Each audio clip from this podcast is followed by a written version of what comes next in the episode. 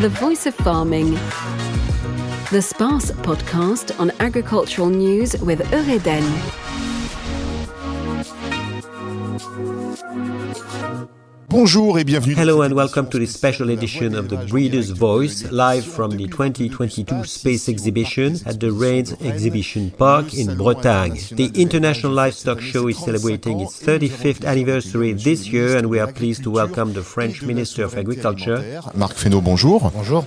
Le thème central The theme of the 36th Space Show is about the breeding of the future and the future of livestock breeding related to climate. Climate change is impacting us more and more in our daily lives. This summer we suffered an unprecedented drought that severely impacted the agricultural world and livestock especially. This show is an international event and many major countries of the world agree that awareness must be collective and that action plans are urgently needed. What should we do in France and how can the world of livestock contribute to fight during these troubles? Alors il il a plusieurs voix, c'est vrai que c'est un.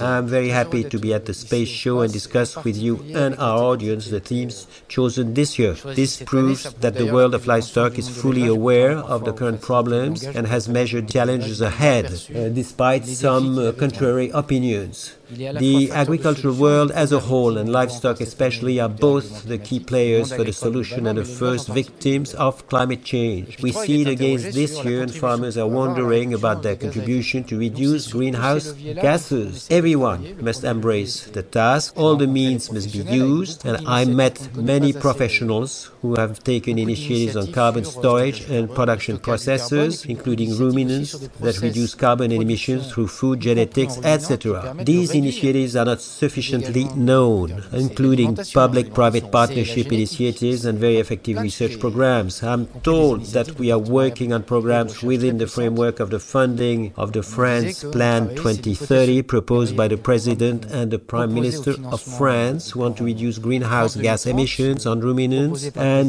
if we succeed we will have solved a large part of the first problem. The second problem is climate change. A few moments ago I was telling young people people how we will succeed in installing them in an environment where climate will change. Yesterday, I went on a field tour in the Ille-et-Vilaine department in Bretagne, and someone told me that the climate of Toulouse had settled in Rennes. If this is becoming true, it's going to change a lot of things in our ecosystem, including agricultural ecosystems. Therefore, we must work on the transformation of our activities. The third issue is the role of farming and particularly livestock breeding for carbon sequestration and energy production. Journalists saw the production of food on site, for example, to avoid transportation is a good move. Marc Fesneau. We need a real debate on farmers' autonomy. To help them update their production, they need maize, some protein and water because we can't say at the same time that we no longer want soybeans that contribute to deforestation, that we want autonomy when we do not currently have the means. We must quietly put these words on the table and if we don't, we leave farmers in a dead end by asking them to solve an equation that can't be solved, not even by the best scientists. Journalists, do you feel that all the partners are ready? Marc Fesneau, basically the stakeholders are ready because they were the first to become aware of climate change. The first ones were the wine growers because the harvest for wine began to move and then the whole agriculture world realized that things were changing. However, even if you're ready, it's still not easy. The leap forward in decarbonization and agroecological transition are immense. We are here to support them and tell them what we trust they will succeed. This is not about question, but trust. Journalists, 2030, it's tomorrow. Are you confident? Marc Fesneau, yes, I am, because everything, everywhere I go, I'm struck by the high degree of awareness and I admire what has already been done. To tell you the truth, it's a bit sad that we don't show it more. No one in agriculture has waited until the summer of 2022 to see if there's a progress on these subjects and the path is already mapped out. Pour avancer sur ces sujets-là. Donc il y a- le chemin est déjà tracé.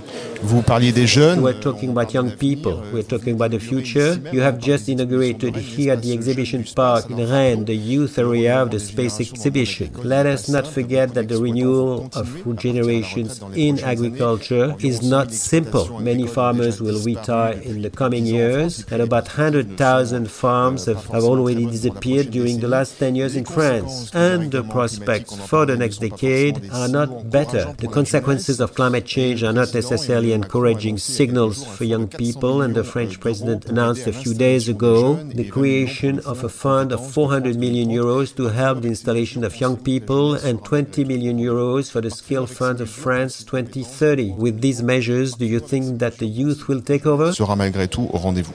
Le président de la République a dit, a dit quelque chose de plus global au-delà des moyens financiers. The French president has announced more global measures beyond the financial aspect. Talked about remuneration, the insurance system, support for changing practices, and that's part of France euh, 2030 plan.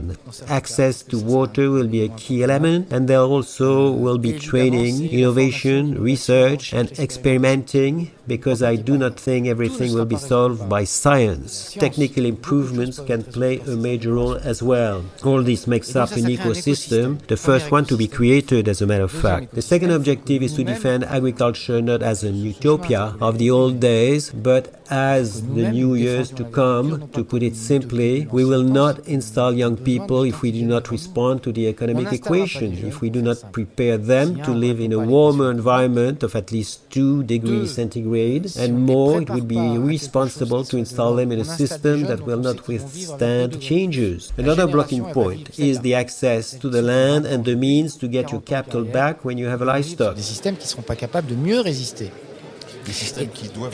Obviously, it's not easy for young people to become breeders. Troisième élément, fini, ouais. j'a- j'allais y venir, pardon, je suis peut-être un peu long, mais Non, non, pas de la, la troisième chose, We say that it takes between 1 and 2 million euros to set up a breeding farm, and there is uncertainty on the climate issue. This is still, we need solidarity, and this is the idea of our president. We must support transmission transmission policy. When possible, it is necessary to install young people right away in the mode that we think will be that of tomorrow. The French president unveiled the plan, and now we have to solve with the regions the issues at hand with climate change. They play an important role on settling issues, sectors, and territories. The dairy sector in Bretagne is not the same as in Loir-et-Cher region, for instance. We will propose to the Parliament a frame law derived from all this work. The last point is about the way people see agriculture. I met four young people who wanted to settle in dairy farming. We must explain them that there is a path to follow and difficulties to overcome, but that we will help overcome the problems. As they settle, the job must be attractive, including in terms of image. Our country must take a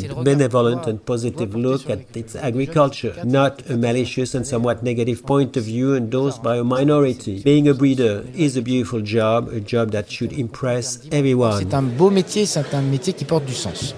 Marc Fesneau, il s'agit de votre première visite au space. This is your first visit to the space show as agriculture minister. What message do you want to send to the livestock world right now? agricole.